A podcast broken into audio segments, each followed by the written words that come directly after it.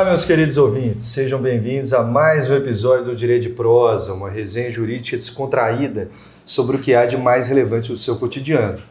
Meu nome é Guilherme Rezende, sou advogado e a meu lado se encontra ele, o grande professor Diego Castro. Como vai, Diego? Dom Gui, vou muito bem, você como é que tá? Não como você, mas gostaria. Nunca fará isso na vida. Isso é ridículo, isso é uma lástima. Esse menino, gente, ele não teve ensino fundamental na vida, então ele tá. É o ensino fundamental diferido, retardado, o ensino fundamental que foi retardado no tempo. Pessoal, todo mundo bem? Todo mundo espera que estejam bem, bem nossos ouvintes também. Dom Gui, hoje eu trouxe uma prosa. É. Trouxe uma prosa interessante e ela é uma prosa com um viés muito jurídico. Mas eu tenho, prometo para os nossos ouvintes que, muito embora seja uma prosa com viés jurídico muito profundo, é uma prosa que ela tem duas características. Nós conseguimos trazer isso para uma, uma, uma informalidade um pouco maior para que todos compreendam e é de grande incidência no dia a dia. É de uma aplicabilidade prática enorme, além de ser uma notícia quentinha de decisão judicial do STJ. Opa. Guilherme, hum. saiu recente, saiu agora no dia, no dia 13 de setembro, o informativo número 654 do STJ. Para quem não sabe, informativo é um noticiário do STJ em que mensalmente, na verdade quinzenalmente, recebemos informações acerca das decisões mais importantes com repercussão geral. Ou seja, é um, é uma, é um, são notícias de decisões que serão aplicadas aos demais tribunais. Então é algo muito relevante, informativo, e ele traz decisões de todos os campos do direito, direito civil, penal, previdenciário e etc. E uma dessas notícias me chamou a atenção, referente a um processo lá do Rio de Janeiro, um recurso especial oriundo do Rio de Janeiro, de número 1 1.789.667 e é inerente ao direito de família. O que, que aconteceu nesse caso, pessoal, para que vocês entendam a profundidade do assunto? Em 2001, como o direito de família existe segredo de justiça, nós não temos acesso aos nomes, então eu vou chamar o, o rapaz de João, João por coincidência era atleticano, e de Maria, que por sua vez, naturalmente, torcia para o outro time de Minas Gerais, o Cruzeiro Esporte Clube, do outro lado da Lagoa. E o que, que aconteceu? Em 2001. Vai ter truque. Você sabe que isso é errado, o né? Guilherme tá, tá pé da vida aqui. não, não reconheço. Vamos lá. Em 2001, João e Maria se divorciaram. E João Maria tinha um filho, uma filha e eles celebraram um acordo relativo à pensão alimentícia no ano de 2001. Percebam, João pagaria pensão para a filha e também para sua ex-esposa, para Maria. Entretanto, a pensão da Maria estava limitada ao período de 24 meses. Esse acordo foi no final de 2001, terminaria no final de 2003 o, o, a, o pensionamento da Maria. Então João tinha obrigação de pagar pensão para Maria, que é sua ex-esposa, durante 24 meses. O que, que aconteceu? Perto de acabarem esses 24 meses, a Maria tentou revisar essa cláusula. Ela juizou uma ação revisional para que esse prazo fosse estendido. A ação judicial da Maria foi julgada improcedente, ela perdeu essa ação. De maneira que o judiciário disse para ela: oh, você fez um acordo lá atrás e é isso que vai vigorar sua pensão vai acabar assim que terminarem os 24 meses. Mas o que, que aconteceu, Gui? Olha que bacana. O João, passados esses 24 meses, ele continuou ajudando a Maria. Por mera liberalidade. Ele continuou ajudando a Maria mensalmente para que ela não passasse dificuldades, mesmo sem ter qualquer obrigação contratual ou legal para tal. E ele fez isso durante longos 15 anos. E a Maria, que à época do divórcio tinha cerca de 42 anos, ela não conseguiu, ela não tentou ou não conseguiu emprego, não vamos entrar nesse mérito de por que ela não ingressou no mercado de trabalho. A questão é que ela passou a viver dependendo daquela pensão paga por liberalidade. João já não tinha obrigação. Em 2017, João para de pagar. João toma a decisão de, ó, paguei muito tempo já, tá na hora de parar de pagar essa pensão, essa ajuda. Maria ajuiza uma execução, pedindo a prisão do João. Porque, segundo Maria, o fato de ele ter pagado por 15 anos teria feito surgir para ela um direito pela criação de uma legítima expectativa chamada surrécio. Para quem não sabe, surrécio é quando a pessoa não tem um direito contratual e esse direito contratual ela exerce por tanto tempo que ela tem a expectativa de adquiri-lo. E aí o direito ele pro protege também as legítimas expectativas, chama-se surrécio, isso que é a aquisição de um direito pela, pelo reiterado exercício que gere uma legítima expectativa. Prim, o primeiro grau de justiça do Rio de Janeiro disse o seguinte: Maria, você não pode executar o João, porque ele não tem obrigação legal de te pagar essa pensão. Ele te pagou por mera liberalidade. Julgou improcedente a execução da Maria. Maria, não satisfeita, recorreu para o Tribunal de Justiça do Rio de Janeiro. E o Tribunal de Justiça deu razão para Maria. O TJRJ disse: Opa, João pagou por 15 anos. Ele criou uma legítima expectativa na Maria de que continuaria pagando. Maria já está com 60 anos, Maria está enfrentando um câncer de mama. João vai ter que continuar pagando essa pensão. Se não pagar, vai ser executado. E aí, o João, inconformado com isso, foi para o ter terceiro grau, não foi para o Tribunal Superior, foi para o STJ por meio de um recurso especial o recurso foi admitido com repercussão geral. E o grande tema é porque o João disse: olha, peraí, não tem surrécio aqui. Ela não adquiriu esse direito porque não tinha qualquer obrigação contratual. E aí o que, que acontece, pessoal? O Tribunal de Justiça, na verdade, o Tribunal de Justiça que tinha permitido, teve essa decisão reformada pelo STJ. O STJ deu razão a João e disse: opa, não há que se falar em surrécio quando nós falamos da obrigação alimentar paga por mera liberalidade. E aí o que, que eu vou fazer, pessoal? Como é que ficou? O João foi exonerado dessa obrigação e vamos ler o que, que se fala nesse informativo, o destaque do informativo. Obrigação alimentar extinta, mas mantida por longo período de tempo por mera liberalidade do alimentante não pode ser perpetuada com fundamento no Instituto da Surrécio. Em linhas gerais, o que, que o STJ disse? Ei, o fato de você ajudar alguém da família pagando uma pensão, ainda que por longo lapso temporal, isso não te gera obrigação ad eternum, porque não existe obrigação eterna e sequer existia contrato entre eles. Ô Gui, eu começo com uma pergunta. O que, que você achou Dessa decisão do STJ, e eu vou complicar um pouco, levante-se. Aqui nós estamos falando de aspectos jurídicos. Mas a gente tem que. É, é inevitável, a gente não pode falar em neutralidade do julgador. A minha pergunta é: você acha que, os, que, que os, o estado de saúde da Maria, de ser uma pessoa já com 60 anos, de ser uma pessoa que enfrentou câncer de mama e que, pelo que podemos extrair do acordo, estava em recidiva de câncer de mama, você acha que isso tocou o julgador do TJRJ ao determinar que João mantivesse, o TJRJ, isso foi reformado depois, mas você acha que isso influenciou o julgador do TJRJ? O Diego, essa notícia é muito interessante, muito atual, envolve, e a sua pergunta, como sempre, ela envolve diferentes conhecimentos. Vamos lá. Muito conceito aí jurídico, eu vou emitir a minha opinião, mas falar um pouco desse direito de família, como é que nós chegamos aí. Dom Gui, o microfone é seu. Diga, vá. Isso, é isso é um pagode? Fale de Maria, porque de Maria você entende. Não, porque é, é, em termos de.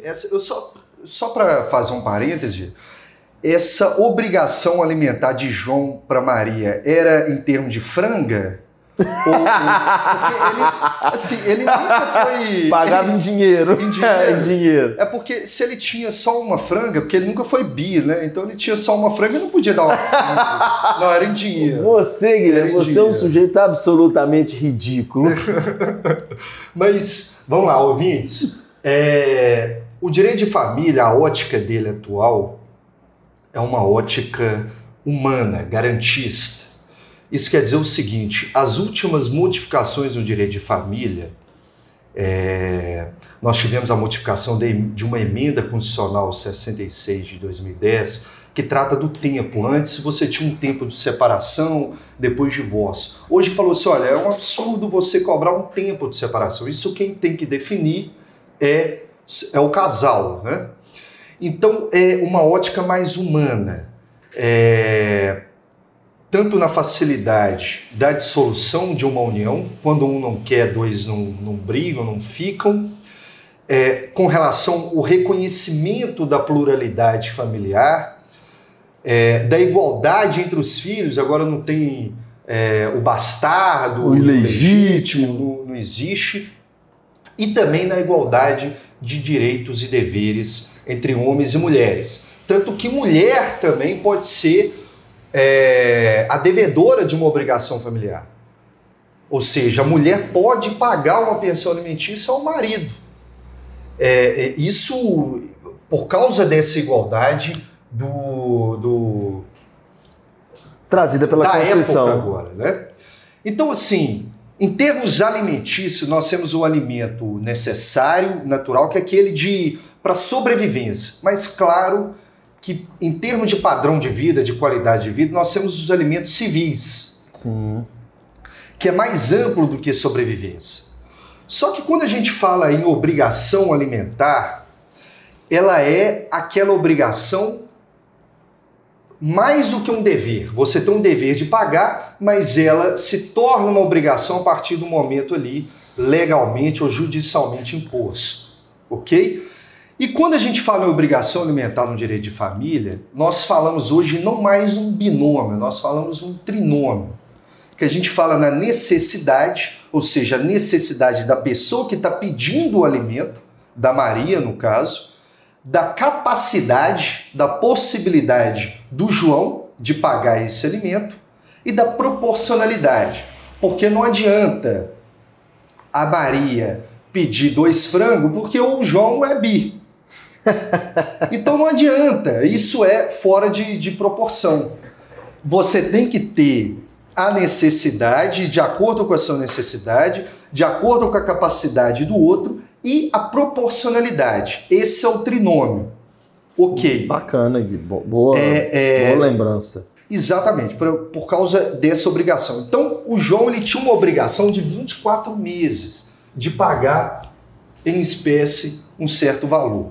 Após, ele, ele por liberalidade, ele pagou durante 15 anos. E aí, é, você trouxe o Instituto da Surrécio. O pessoal vai saber o seguinte: a surrécio é como se fosse uma cara é, de uma moeda, uma face de uma moeda. Porque quando você exerce é, um direito por liberalidade, isso, isso você- surge um direito por uma liberalidade sua. Você não tinha aquele dever, aquela obrigação de pagar, mas surge um direito em razão de uma liberalidade sua, uma razão de uma, em razão de uma ação sua. Isso é surresto. Uma conduta reiterada faz surgir um direito. Faz surgir o direito. Resumiu bem aí o, o que Cara, eu disse. eu posso exemplificar te interrompendo um pouquinho? Tem um exemplo de surresto que eu acho muito legal, de surgimento de direito em decorrência de condutas reiteradas. E até um caso que foi aqui do escritório muito interessante. Olha para você ver, Guilherme, o que, que chega, que bate às portas eventualmente do Poder Judiciário. Havia um contrato entre duas pessoas. E o pacto entre elas era que a pessoa que tinha que pagar o dinheiro mensalmente, o locatário, aquele que alugou um imóvel que tinha que pagar o dinheiro, iria até a do locadora locador. entregar em dinheiro esse aluguel. Ou seja, o devedor do aluguel, por contrato, deveria todo dia 5 ir até a casa do locador, o credor dos aluguéis, para entregar o dinheiro. Só que esse aluguel era um aluguel longo, de 5, 6 anos, e todo mês o locador mandava um estagiário buscar o aluguel na casa do locatário. Aham, Isso aconteceu por um, dois, três, quatro, cinco, seis, sete, de forma reiterada, isso foi acontecendo. Aí um dia o estagiário não apareceu. Um dia depois de dois anos e meio, três anos. O estagiário não apareceu para buscar o dinheiro. O locatário se esqueceu, o dinheiro estava separado na gaveta, ele esqueceu de mandar porque não foi cobrado. O locador veio cobrando uma multa altíssima. O locatário veio, não, eu adquiri o direito de que o seu estagiário viesse aqui buscar, porque você criou em mim uma legítima expectativa. expectativa. Olha que interessante, surge o direito pelo seu Surge reiter- pelo uso reiterado, e de fato, costume. o locatário não pagou essa multa, logrou êxito, conseguiu não haver a cobrança dessa multa porque ele tinha vários recibos assinados pelo estagiário, mostrando que isso acontecia todo e todo mês e que ele ficou esperando o estagiário vir e Aham. que o sujeito não foi buscar. Criou uma isso é, expectativa legítima. é o surgimento de um direito. Que foi o argumento usado pelo TJRJ. Mas é, eu falei que é uma face de uma moeda. A outra face tem a suprécio. Isa, Então tem a surrécio, que é esse surgimento do direito pelo uso prolongado ou, ou- ou reiterado, e tem a suprécio que é o contrário. O, a suprécio é a perda de um direito pelo não uso, Se você, se alguém está adquirindo um direito, naturalmente alguém está perdendo um perdendo um, um outro pelo não pela não prática é, reiterada daquele direito. O locador deixou de ter o direito de receber lá na sua, na sua residência o valor dos aluguéis. Exatamente. Então você tem o elemento da supressa e da surresso. Bem, é, o que eu queria falar do, do trinômio usando isso é que os alimentos, às vezes, eles são dados em termos compensatórios. Não em razão do trinômio, Aí já, aí já é responsabilidade civil, né? Exatamente. É, é, é, eu, eu quero chegar na parte do seguinte: esse dos elementos compensatórios é em termos de um desequilíbrio econômico muito severo. É, é, isso é dado em razão de um paradigma que nós sempre falamos aqui do- da solidariedade. Claro, é, eu entendo a de- é, o argumento do TJ, o fundamento do TJ. Olha, houve uma surrécio porque se criou uma, uma legítima expectativa na Maria, recebeu durante 15 anos e agora, quando ela mais necessita por causa de um câncer, por causa da, é, Da idade da avançada. idade avançada, ela vai ser retirada um montante que pode ser significativo para ela. Diego, eu não sei do caso concreto, não li esse, esse caso concreto, mas eu baseado, claro que a solidariedade, é, nesse paradigma da solidariedade, a gente tem que ver também a autonomia. Na verdade, interessante você falar de solidariedade. Um dos princípios do direito da família é o princípio da solidariedade familiar. Exatamente. Mas a solidariedade não pode ser desculpa para não gerar autonomia. Você vê um casal separando aos 20 e poucos anos, o que é comum hoje em dia, e aí a mulher pedindo, ou o homem pedindo a pensão é, durante vários anos, sendo que está plenamente saudável, tem condição de trabalhar, está jovem ainda, como se isso fosse gerar é, é, uma dependência. E, na verdade, o direito de família não quer gerar dependências, quer gerar autonomia, quer gerar condições da pessoa por si própria prover Exatamente. ok? Mas eu não sei do caso concreto, a necessidade, a capacidade. Às vezes o João reduziu muito a sua capacidade. Sim. Assim, é porque se a Maria está com 60 anos, o João também não deve estar em tenra idade. nessa, nessa parte. Aposentadoria, às vezes não acompanha, não está trabalhando mais, e, e às vezes ele precisa de cuidados médicos. Então a gente tem que ver a questão da proporcionalidade e da capacidade de João nisso aí, e da necessidade da Maria também. Eu não sei se o ideal seria não aplicar a surrécio integralmente. Às vezes poderia haver, e aí nós temos o exame de equidade, a equidade é, ela não é nenhuma obrigação judicial para ser aplicada no caso, mas claro que 15 anos é um, é um período muito grande, muito grande, onde ele a, a Maria poderia ter conseguido manter um certo padrão ou lutado por um certo padrão, mas a questão é que você me trouxe um elemento significativo no caso concreto, que ela está doente. Sim, foi o que me chamou a atenção, porque de cara, quando eu vi o caso, juridicamente minha primeira interpretação foi: aqui não existe surrécio. Ela não adquiriu esse direito porque foi liberalidade. Se quer existir um contrato entre eles. Mas quando eu vi que o TJRJ entendeu pela existência da surrécio, a pergunta que me veio foi: será que o julgador foi tocado pelo estado de saúde dela? A minha pergunta foi nesse sentido, porque fala-se da imparcialidade do julgador. O jogador tem que ser imparcial, mas ninguém é neutro. Ninguém é neutro. Então, foi, então, nesse aspecto que me chamou a atenção, porque olha que interessante. O grande fundamento, porque houve divergência nesse RESP. O relator, que foi o, o ministro Tarso Sanseveriano, ele, ele concordou com a Maria. Ele disse: não, aqui são 15 anos, é um lapso temporal que criou legítima expectativa. O relator, ele votou a favor de, de continuar o pagamento, de, de o João ser obrigado. Ele julgou, então, para que o recurso fosse desprovido.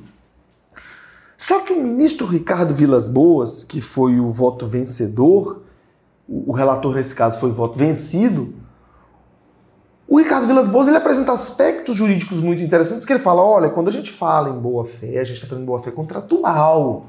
Se você pegar a boa-fé, ela está lá nos artigos 421 do Código Civil, que começam o livro do direito dos contratos. Aqui não existe uma relação contratual entre eles. E ele prossegue com um argumento que é muito forte, que é se a gente começa a tornar, a criar surrécio no direito de família, você vai criar medo nas pessoas de ajudarem umas às outras, de exercerem a solidariedade Interessante, familiar. Interessante. Porque se você começa a tornar perene, ad eterno, a, a, as, as liberalidades praticadas no meio da família, você vai desmotivar. Não vou fazer isso porque depois eu posso ser obrigado a continuar fazendo o resto da vida. Aham. Você entendeu? O que o Ricardo Vilas Boas disse, o, o ministro revisor que deu o voto vencedor, foi o seguinte: olha, aqui não há surresto por vários motivos. Para não desmotivar a solidariedade, não há surresto porque não existia um contrato entre eles.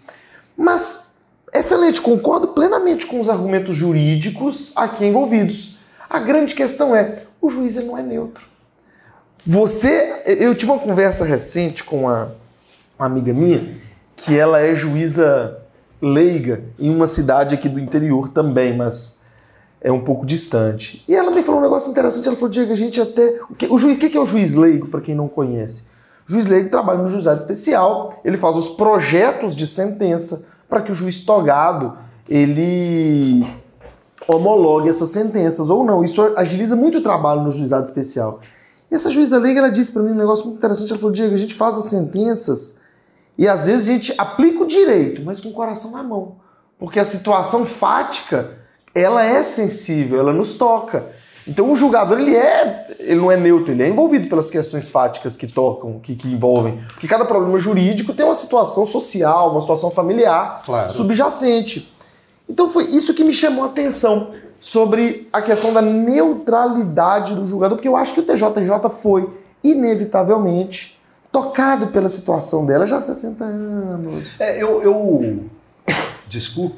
Eu entendo que a neutralidade é, ela não existe em diversos ramos. Para não falar, para não ser, é, para não generalizar que a neutralidade ela não existe. Ela não tem no direito, ela não tem é, na imprensa, é, é, ela não tem em várias ações humanas. A neutralidade seria não ter sentimento, emoção, uma razão ali envolvendo aquela ação. E isso é muito difícil. Tanto que não se exige de um juiz a neutralidade, porque ele tem a sua vivência, ele tem a sua história, ele tem os seus conceitos e preconceitos.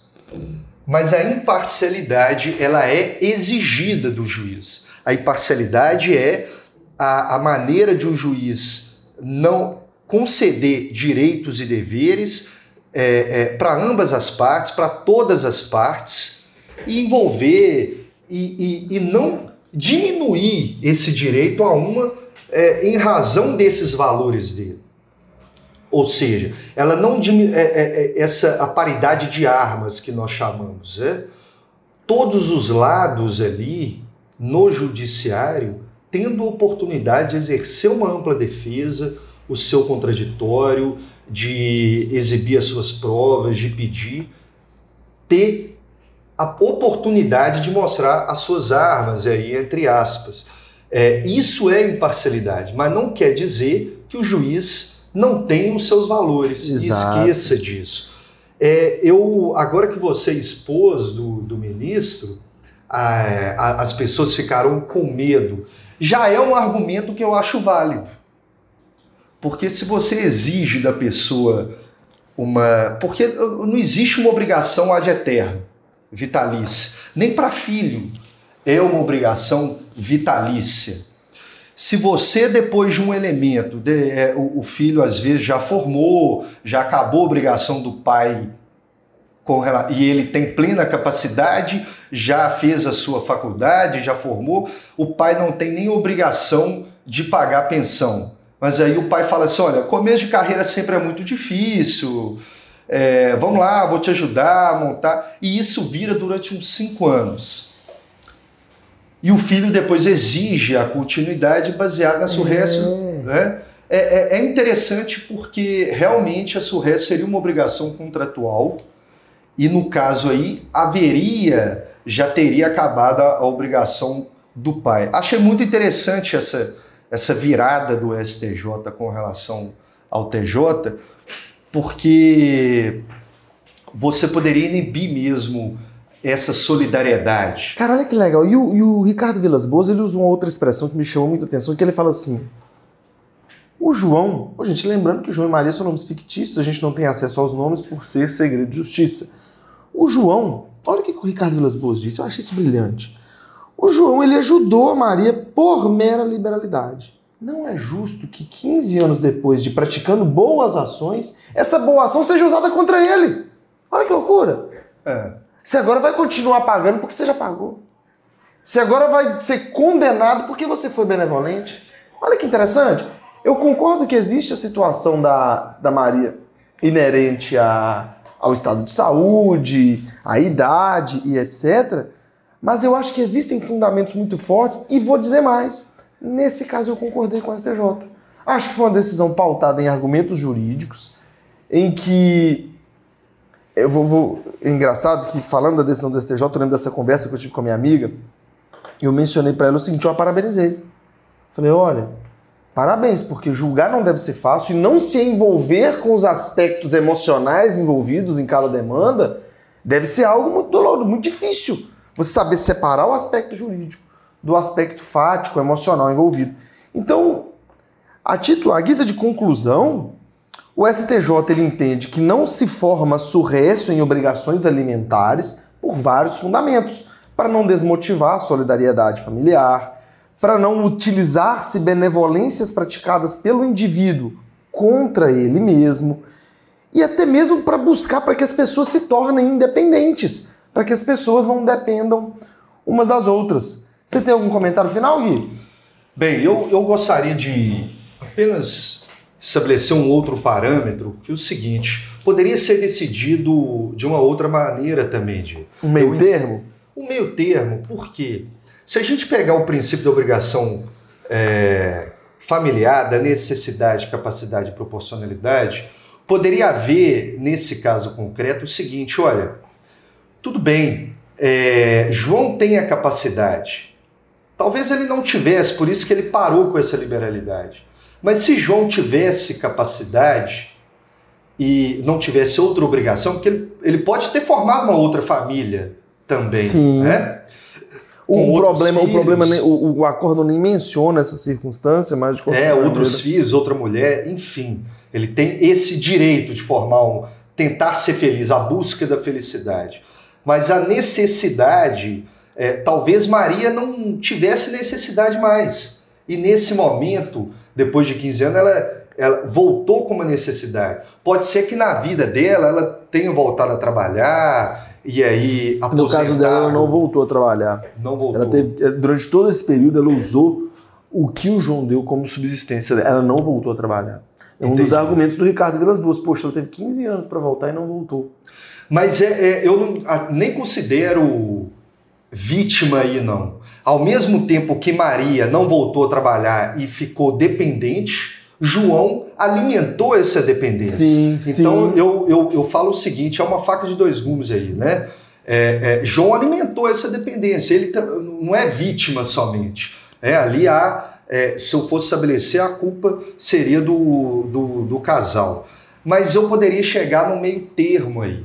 Talvez não essa liberalidade, não no montante em que ele estava fornecendo, mas por uma questão humana de saúde é, é, garantista, talvez se chegasse no meio termo.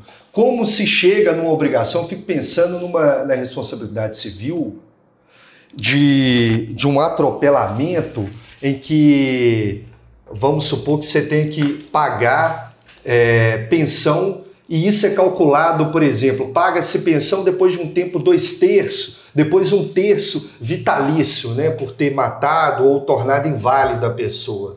Já há é, esse tipo de, de decisão judicial. Pode ser uma maneira, não de utilizar, mas utilizar parcialmente esse resto. Talvez é, dessa liberalidade, João teria uma responsabilidade de um terço, baseado na expectativa de vida de eu, Maria. eu entendi seu ponto. Você. E faz muito sentido. É uma outra forma de se enxergar. Olha que legal esse debate, porque eu não tinha pensado nessa possibilidade de um meio termo. Eu pensei no aço récio ou não aço récio. Uhum. E foquei nisso. Você falou, não, a gente podia achar que uma decisão mais humana. Uma decisão que dissesse, olha, não, não teve isso récio, mas poxa, João, tirar tudo de uma vez também. Tira um- É, dá, dá um tempo, às vezes, a expectativa de vida brasileira está nos 74, 75 anos, O caso dela específico, é acometida por doença grave. doença grave, então uma diferença, olha, é, de tantos e tantos, e isso já há uma decisão judicial na responsabilidade civil de, de uma tarifação dessa forma, um terço, dois terços durante tanto tempo, um terço até isso se extinguir. Lógico, tendo esse trinômio em conta. Se João tem capacidade e a proporção de acordo com a aposentadoria dele ou com a renda dele. Essa é a minha conclusão final. Que bacana, Dong. Eu posso perceber que você tem um aspecto bem garantista, né? No nosso papo sobre função social, você achou estranho tirar a família que fazia um piquenique. É bom, né? É, o aspecto humano é muito, é muito importante. Fico feliz em saber que meu companheiro de podcast, meu grande amigo Guilherme, tem esse aspecto garantista envolvido. Claro, vamos, vamos entregar as frangas. Tem algum. Ah, catar coquinho, rapaz. tem algum good times, alguma coisa, Dong? Ah, o momento Good Times. Eu gostaria de falar de duas pessoas que me mandaram mensagem, duas pessoas queridas. Fala. A Dona Fernanda. Dona Fernanda é uma pessoa bem séria, então eu considerei o elogio dela é, falando que ah, os dois são muito feras, os dois falam muito bem, elogiou enormemente o podcast, mesmo ela não sendo estudante de direito. Que bacana, Gui. É. Fernanda, um beijo. Obrigado pelo, pelo elogio. É isso aí, Fernando. Um beijo. Muito obrigado pela, pelas considerações. É isso aí. E outro, já vou. Você tem um dia. Não, eu, tô tranquilo de. Tranquilo, de- vai só falar a mensagem final, né? O outro momento Good Times é do Fabrício Farofa. Fabrício Farofa, ele é ator, inclusive, Diego, não sei se você viu o filme é, do Mamonas, ele fez o Dinho. Sério? É, o Fabrício Farofa é uma pessoa muito querida, muito humana, é, muito, assim, sou fã dele, já, já o considero um ídolo, muito obrigado, ele elogiou muito e falou assim, olha, é, quando tiver um tema aí favorável para falar sobre esse meio, podem contar comigo, vamos contar sim, viu, Farofa? É, muito obrigado pela- pelas considerações, pelo feedback. Um beijão aí também. Gui, mensagem final? Pensamento? Mensagem, mensagem final. Cara, e hoje eu trago um pensamento de Napoleão Bonaparte. Ó, É um pensamento pequeno, mas é um pensamento muito, pequeno igual a estatura dele. muito o- relevante, possivelmente, Entendi. mas de grandiosidade no significado do pensamento, tanto quanto Napoleão. É. Abre, abram aspas. O momento mais perigoso é o da vitória. Feche aspas. O momento mais perigoso é o da vitória e eu concordo com isso, porque na vitória nós temos muitos amigos, na vitória nós estamos inebriados pelo doce sabor dela e é o momento em que nós desfrutamos de lutas que já foram feitas. É. Vamos, resumindo, não vamos alimentar demais o nosso ego. Um beijo na nuca a todos e todas. Eu não quero, agradeço. Um beijo pessoal. Fiquem todos com Deus.